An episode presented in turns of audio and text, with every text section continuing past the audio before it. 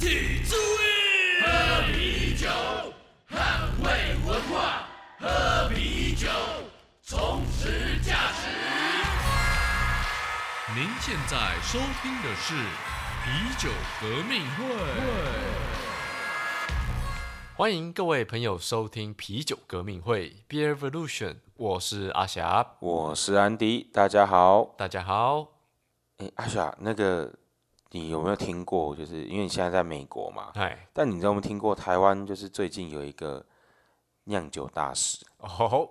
对，有，但其实好像也不是最近了，他好像在这个网络上活跃很久了嘛，对不对？对，就是呃，我跟阿雪就是聊到这一位，就是在一些台湾的讨论一些自酿酒类的社团里面，然后有一呃号称说他酿酒酿了二十几年的一个呃老先生，然后呢，他就是会觉得说自己酿酒资历很深，那他是大师等级的，然后不容大家质疑他这样子。对，就是酿了二十年，然后什么都会酿，对他什么都有讲，从酒类这个蒸馏的，或是甚至到发酵这种酱油类食品，就是他说什么都会这样。对，就是他涉猎很广，这就让我们想要讨论今天这个主题，就是说今天一个酿酒师的资历是不是真的越深越久，好像就真的越厉害？对，这个很多人都会把所有任何的经历，哈，所有时候甚至不是在业界，有时候可能只是自己现在在家里酿酒的经验啊，把也把它归入到他的资历里面，就只要时间拉越久，好像就是越强这样。对于我们台湾常遇到状况就是这样子啊。第一个，你可能在不管是啤酒还是哪个产业，你就好像待越久，就是时间越久就越厉害。那这是你刚刚提的那一个。那另外一个的话，第二个就是有些那种有待过知名大公司或者待待过业界知名的单位，好像在那边有过过水，好像就像镀一层金，然后就比较厉害一样。有没有这种状况？有啊有啊，这种过洋墨水啊、镀金的这种一定都有，在啤酒界也是有类似的嘛，就是谁谁谁可能在哪一个很知名的酒厂工作过，所以说他的经历让他成为一个就是很厉害的酿酒师，这个也是有看到的。有有常有有听过，就那种师承美国一线名厂，然后回来的的酿酒师，然后就是他说他酿酒很厉害，对，师承某 I.O. 史密斯，就是这种的状况，其实不是只有在啤酒产业有啦，也蛮多那种你知道那种餐饮界啊，也很多这种的师承哪一个厨师啊，什么什么之类的。对，其实像我家对面就有一个师承鼎泰丰，然后他们现在就是做的非常好，然后大赚钱这样。哦，这个真的超多。你讲这个，在台北或你不要讲台北啊，在台湾超级多那种有做小笼包的那种店家，都会说是师承鼎泰丰，或是以前鼎泰丰的师傅自己出来开的。对，一定要套上，一定要套上鼎泰丰这样，镀一层金上去。对，所以其实我们大家可以看到，我们台湾人常常会觉得某个领域里面工作时间越长，表示就越厉害，或者是我们刚刚讲的，你有去过一些比较厉害的大公司或比较厉害的一个单位有待过的，就好像是专家一样。对，但是其实我们就是可能要去思考一下，他工作的时间很长，但他在工作的过程当中，他是只是在做而已呢，然后是完全没有去思考，没有去学习，他就只是光做而已呢？还是甚至有时候他只是挂个名而已，他只是挂在这个公司的其中一个，可能完全跟这个跟这个你的能力完全无相关的一个职位，他连操作实际操作都没有操作过，但是他就是挂这个公司的名称。就这两个都是我们要去思考的，这个经历到底会不会让这个人能力变厉害？对，那这样子其实我们可以先来讨论的话，第一点就是，其实酒厂大部分人都是各司其职啊，就是也是说，就是在酒厂的各位专精工作时，可能都不尽相同。这点阿翔你应该会有比较多的感触，对不对？是啊，是啊，因为我们从那个包装线，然后一直到发酵到酿造，所有每一个人所做的事情其实都不太一样嘛，所以你很难去讲说你专精一个职位，你就可以把整个领域的能力都全部都学起来了。对，好像除非说有在做部门轮调，不然其实好像真的要一个酒厂工作人员要能够对每个环节都能够那么的了解，感觉好像是只有那种一人酒厂才有办法做到。对对，可能是这种比较小的酒厂，一人两人啊，什么事情都要做的话，你比较有机会就是比较全面的去了解这样。对对，那其实我还有想到另外一个，就是很多时候啊，酿酒的时候，或是所有的工作，其实你做这个工作，你到底是动手还是动脑而已呢？很多时候可能只是想要把工作做完就下班，所以你就不会去特别去思考说，哎，要怎么样更好啊？然后没有想要把工作品质做到最好。那其实这个时间过去，说真的，也就是对个人的能力也没什么太大帮助。嗯，因为很多人真的有的工作都是做完而已，而不是做好。对，那这种状况之下，他其实只是在做机械式的重复的动作，他并不是说真的有呃任何其他更精进的部分。对对对，这让我想到像呃，可能如果今天是在呃酒厂这个包装线工作的人，那如果他就是每天想要把事情做完就走了，结果他做了五年十年，如果今天有一台就是机台真的出问题，那他哇发现他其实自己也没有解决这个就是 trouble shooting 的这个能力嘛，所以这个完全就是取决于你个人有没有想要精进的这个心态而已。对啊，那这第二个的话，其实也是讨论到说，除了那个时间的资历的时间之外，另外一个是你资历里面的含金量的差异。对，的确的确，因为每个职位跟你实际做的内容就不太一样。例如说，你可能只是个呃货车司机好了，你是个酒厂货车司机好了，那这个当然是跟生产是完全没有关系的。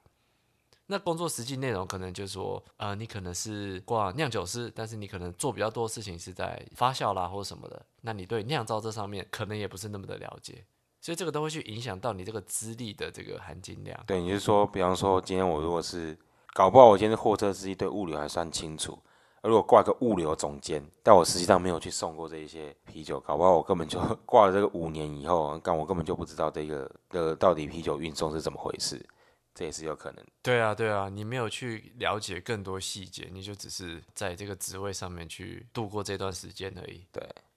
那还有其他的就是有差异的地方吗？嗯，哦，我觉得这个含金量啊，其实也包含公司本身呢，因为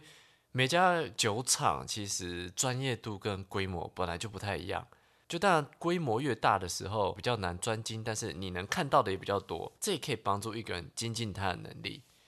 然后另外一个专业度就是啊，每间公司他们能做到的水准不太一样嘛，所以今天也不是说你好像在这个产业里做很久就很厉害，你要看说你以前的经历、工作经验上面，你是不是在一个比较有专业度的公司工作过，这样才能去证明你的资历是真的有那个有那个很实在的那个料啊，对不对？对，因为有时候我觉得大规模并不代表就真的厉害。你在一个很大饭店集团的一个中菜餐厅里面去工作，搞不好还不如在一个很厉害的独立餐厅里面是当二厨来的厉害。这个时候大小这件事情跟专业度，这是一个可以分开讨论的一个比较项目。对对对，这就是可以提升你的专业度。那第三个我们想讨论的是，这个酿酒资历很好或很久。其实跟能力没有绝对的相关对，你知道这个这个，我就是又想到哦，以前当兵的时候，然后那个越老待越久的那个 老兵啊，他们其实有时候只是一兵或上兵而已，然后他们就一副老屁股的样子，好像自己很厉害。对啊，那个通常如果那种什么老士官长是他们可能真的有遇过有一些特殊时候出现的问题，但他们真的有解决问题的能力，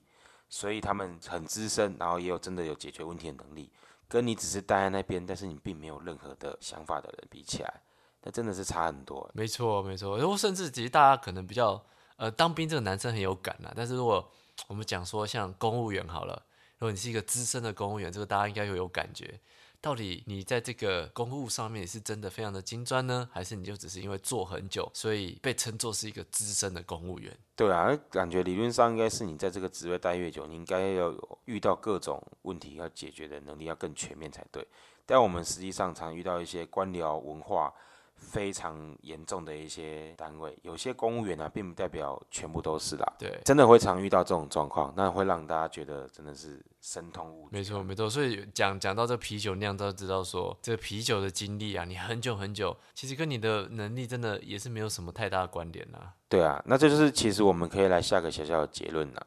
第一个就是因为啤酒酿造要涉猎的面向太广了，有时候你的资历深并不代表你有全面的了解。对，这就好像说，呃，你很懂得啤酒的发酵，但是你对酿造可能就不太懂。那你可能很懂得统称的啤酒，那你可能对于一些其他的酒款，你也不一定能够酿得非常的好。这些都是呃每个领域就是还是有分一些比较细节的专业度的。对啊，其实有时候看到一些呃擅长酿 IPA 的一些酒厂。就做一些，可能做一些，或者做个拉格什么的，然后一喝之下就，哇靠，超难喝。对，真的真的就是这种我们在喝酒这个 经验里面也蛮常遇到这种，对啊对啊，毕竟全能型酒厂还是少数啦，并不是这大家都能够做到这件事情。没错没错，好，那第二个的话，其实想讨论到资历深跟是否能够适当的把他的经验应用在现况，其实也没有绝对的关联。对，那这就是像我刚刚提到，就是跟含金量有关嘛。如果今天你就是只是去工作而已，但你也完全在工作的过程当中不想把你的品质做好，不想要去精进自己，不想要去动脑，想要让整体的工作环境提升的话，那永远都是一颗螺丝钉，然后每天打卡上班、打卡下班，然后过完时间这样而已。这让我想到，就是早期 IPA 都是强调那种要很清澈，几乎就是不会看到说有任何的浑浊状态的。他们当初一定没有想到，现在会流行这种看起来很浑浊的、果汁感很重的这种 NE IPA。啊，对对对，那反正他们在做这个时候，过去的经验就没有办法应用在这上面。这种情况也是蛮多。你以前很强，但是你现在你还没有适应到当代的这个呃市场需求的时候，其实你也未必真的能够成为一个精通的一个专家。这样，对啊，因为这让我想到，呃，真的像是这种例子啊，就是呃，有些酒厂是以前从不酿 IPA，但是他真的开始做的时候，他们就对于这种然后就是了解的很彻底，还是可以做出很多品质很好的。像那个，我觉得 Brewery 就算是一个蛮好的例子。嗯嗯这个台湾也是有进口啦，那他最开始都不做 IPA 的嘛，那后来呃开始做 IPA 之后，还用他另外的副牌的名字来推出，叫 Offshoot。对那其实也都做得有模有样。对，他们的品质都蛮好的。让我想到就是这个点。对对对，对，所以这个资历与你你现在能不能应用是没有关系的，包含了你自己的品质有没有提升，以及过去跟现在其实是有很大的这个现况不太一样。对，然后最后也再次提醒大家，就是如果你喝到那种真的很厉害、也资历很深的这种酿酒师酿出来的好酒，也是要注意它的那个保存跟它的运输。如果没有这一些相辅相成的条件，就算当初酿出来是好酒，也是枉然，因为你可能喝到的时候都已经状态都衰退了。没错，这也是我们几乎是每一集都有在提到一个观念啦，就是你这个酒好，你也是要透过保存好，然后去让这个品质维持，你才有办法喝到真的好的酒。没错，一直跟大家耳提面命，一方面也是怕大家是误会了这一些人，有时候不是说他资历很深，他就不厉害，而是有可能你在这个细节上没注意到，所以误会了他们。没错，没错，我们好像很唠叨一样，但是这个真的就是，其实大家在喝酒的时候，这个非常重要的一个前提。对，那我们今天就聊到这边喽。更多深入内容，请搜寻 IG 皮革会。如果喜欢我们的节目，欢迎到下方链接赞助我们，请我们喝一杯啤酒，这也是我们继续做好节目的动力哦。我是安迪，我是阿霞，下次再见喽，拜拜拜。革命需要您五星的支持，马上将皮革会的 Podcast 订阅起来，并将皮革会的 Instagram，追踪起来。我们下次再见。禁止酒驾，未满十八岁禁止饮酒。